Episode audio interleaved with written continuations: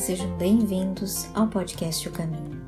Neste episódio, vamos refletir sobre o capítulo 20 do livro Caminho, Verdade e Vida. E nos disse Jesus: Não deveis tu igualmente ter compaixão do teu companheiro, como eu também tive misericórdia de ti? Bem, creio que o salmo diz tudo por si só, pois usamos dois pesos e duas medidas. Não guardamos coerência entre o que damos e o que pedimos, fruto não só da nossa insensatez, mas revelador objetivo da dimensão do nosso egoísmo. Quando Jesus faz a observação, deixa claro ao beneficiário a sua postura indevida e o repreende. Fica evidente que Jesus não comunga com este tipo de atitude vil, de julgar e condenar o outro, porquanto o benefício da misericórdia é para mim.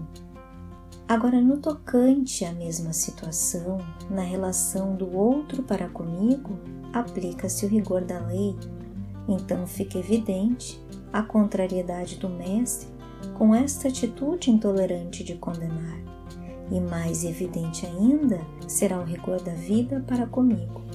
Se malandro eu for e me achando muito esperto, ao querer burlar os padrões maiores da grande lei de harmonia, que rege, entre outras coisas, as nossas relações interpessoais.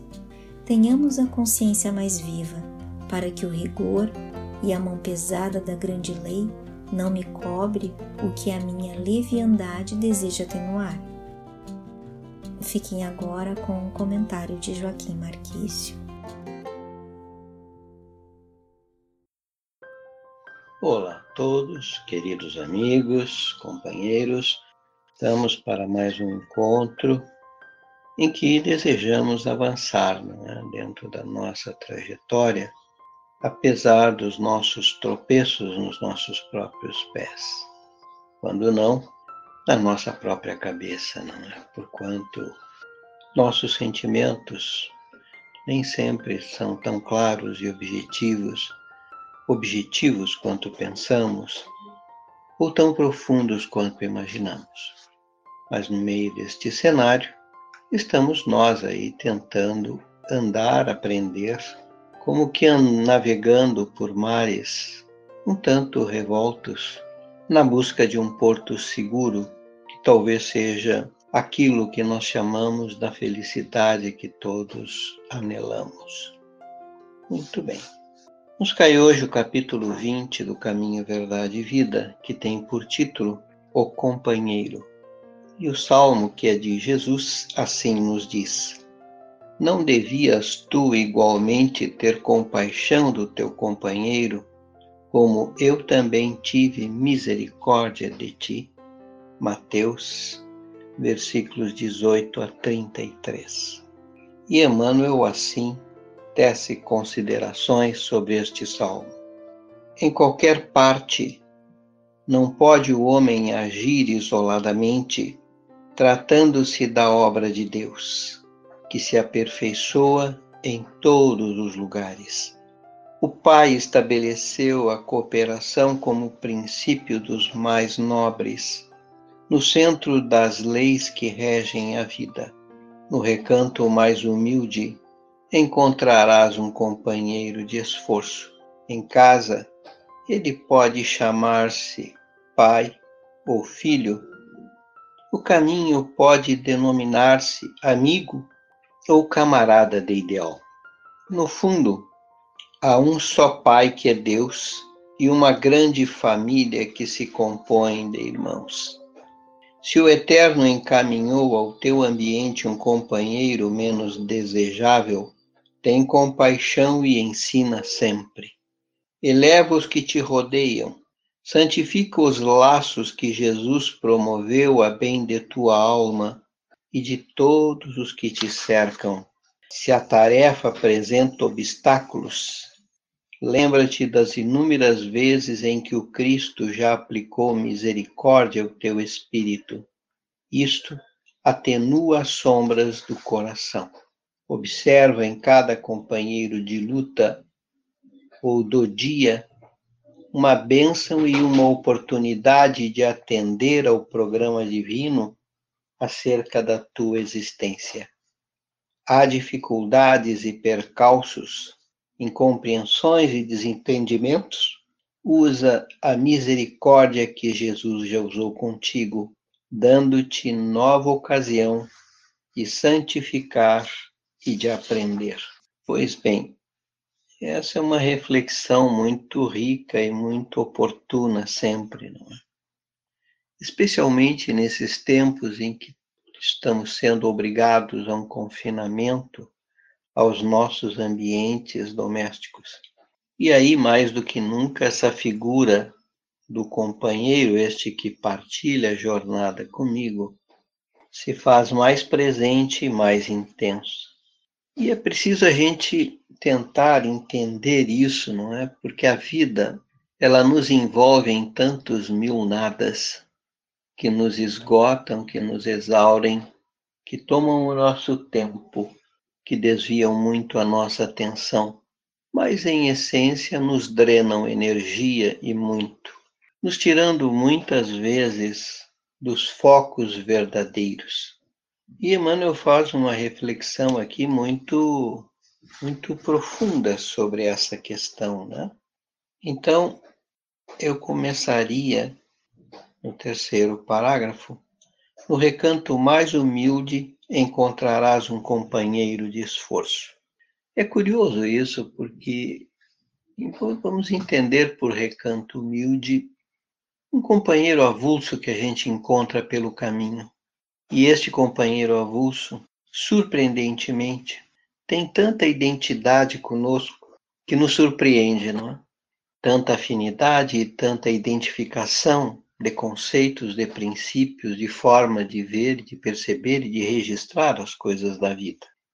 Coisa que entre os nossos, com quem nós convivemos e construímos e partilhamos a nossa jornada de vida, nem sempre isto ocorre. Aliás, raramente isso acontece. No seguinte, ele nos fala: em casa ele pode chamar-se pai ou filho. No caminho, pode denominar-se amigo ou camarada de ideal. E aqui ele, ele estratifica, não é? Pai e filho são funções. Não? É? Depois, mais adiante, no, no, no, seguinte, ele vai responder essa questão, né? No fundo, Há um só Pai que é Deus e uma grande família que se compõe de irmãos, nos dizendo que, em essência, pai ou filho, amigo ou camarada de ideal, somos todos igualmente irmãos, estamos numa mesma patamar, numa mesma posição. O grande problema é que nós confundimos muito as coisas e tomamos as posições por algo definitivo. E as posições, elas são transitórias e jamais definitivas. Né? Eu estou pai, mas eu não sou pai. Eu estou filho, mas eu não sou filho. Né? Aliás, o Khalil Gibran faz uma imagem belíssima sobre isso, ele dizendo que os pais, vós sois o arco vossos filhos as flechas. Podeis arremessá-las ao ar, mas não podeis ditar-lhes o rumo. O que é rigorosamente verdadeira, não é? É uma assertiva. Eles estão conosco, mas eles são da vida. Eles são para cumprir os seus destinos e que nem sempre nós temos a capacidade de interagir ou com mais ou menos eficiência, colocar isso num rumo que eu acho, uma rota que eu preestabeleço, como se eu pudesse ter esta condição. E vejam, nós temos muitas dificuldades neste caminho, né? Se o Pai Eterno encaminhou ao teu ambiente um companheiro menos desejável, tem compaixão e ensina sempre. E aqui ensinar tem um espectro bem mais abrangente, não é? Ensinar quer dizer eu também aprender, porque é uma interação e é uma troca, é uma relação de riquezas que vão e que vêm. Porque a gente tem que ter por princípio que, acima de tudo, o que regula esta relação toda é a nossa questão de irmandade e não a nossa posição circunstancial. E ensinar também é aprender a tolerar, aprender a aceitar, é aprender a respeitar, é de alguma maneira conviver, da melhor maneira que se faça possível e aceitável. Muito embora muitas vezes as afinidades elas rareiam muito, elas são escassas. E aí vamos ter que fazer um esforço dobrado, mas que urge façamos. Mais adiante ele nos fala: eleva os que te rodeiam, santifica os laços que Jesus promoveu a bem de tua alma e de todos os que te cercam. Essa é, é, é, a grande função de eu estar aqui, não é? Elevar os que estão comigo, tentar trazê-los para um patamar, se eu tenho uma compreensão maior e mais profunda, aprender a aceitar. Porque nem todos têm o mesmo padrão de entendimento e de compreensão das coisas do nosso caminho. Porque cada um de nós neste vasto mundo de Deus, tem caminhos e trajetórias que são diferentes. Temos experiências que variam ao infinito e que, portanto, dizermos que estamos todos no mesmo patamar, não estamos. Podemos estar juntos, mas não estarmos no mesmo lugar. Estamos circunstancialmente dividindo e coabitando, aprendendo, somando e elevando. E é isso que precisamos entender, compreender, para que a nossa jornada possa se fazer melhor. E Emmanuel prossegue. Se a tarefa apresenta obstáculos, lembra das inúmeras vezes que o Cristo já aplicou misericórdia ao teu espírito. Isto atenua as sombras do coração. Indubitavelmente não é. Todos carregamos sombras do coração. Elas estão aqui, nós estamos mergulhados nela. E este mundo denso muitas vezes nos permite ou nos faculta criarmos mecanismos de sobrevivência, de convivência com as coisas. Entretanto, isto nem sempre será suficiente é preciso ir mais adiante. E Emmanuel conclui: há dificuldades e percalços, incompreensões e desentendimentos? Usa a misericórdia que Jesus já usou contigo, dando-te nova ocasião de santificar e de aprender. Veja, nova ocasião de santificar e de aprender mas para aprender, nós vamos ter que exercitar, direta ou indiretamente, a fórmula maior da humildade.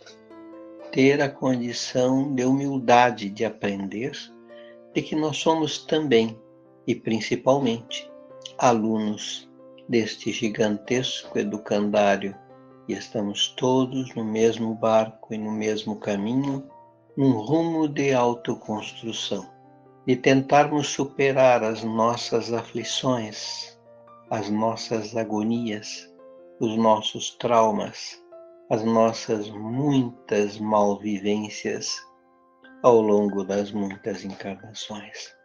Mas independente, todas elas desaguam em conjunto no aqui e agora, no momento que está na minha mão a me desafiar ao mais rico e generoso, a única e excepcional oportunidade que é a do exercício do agora. O que podemos fazer?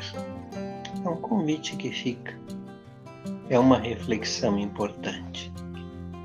mas que coloquemos o Cristo no centro destas angústias e aflições para sossegar a nossa alma, aquietar a nossa mente e tentar enriquecer o nosso coração. Que a tua misericórdia, Senhor Jesus, possa nos fazer melhores, mais felizes, porque só assim tu serás em nós, por nós e com todos nós, até o fim desta longa noite de exercícios e aprendizados, de desafios profundos. Um grande beijo no coração de todos. Até, companheiros. Seja a mudança que você quer ver no mundo. Obrigado por nos ouvir até aqui. Nosso podcast você encontra nas principais plataformas, como Anchor, Spotify, Google Podcast, entre outras. Baixe um desses aplicativos em seu celular, se inscreva em nosso podcast e compartilhem com toda a sua família. Eu sou a Valentina e nos encontramos na próxima quarta-feira. Te espero lá!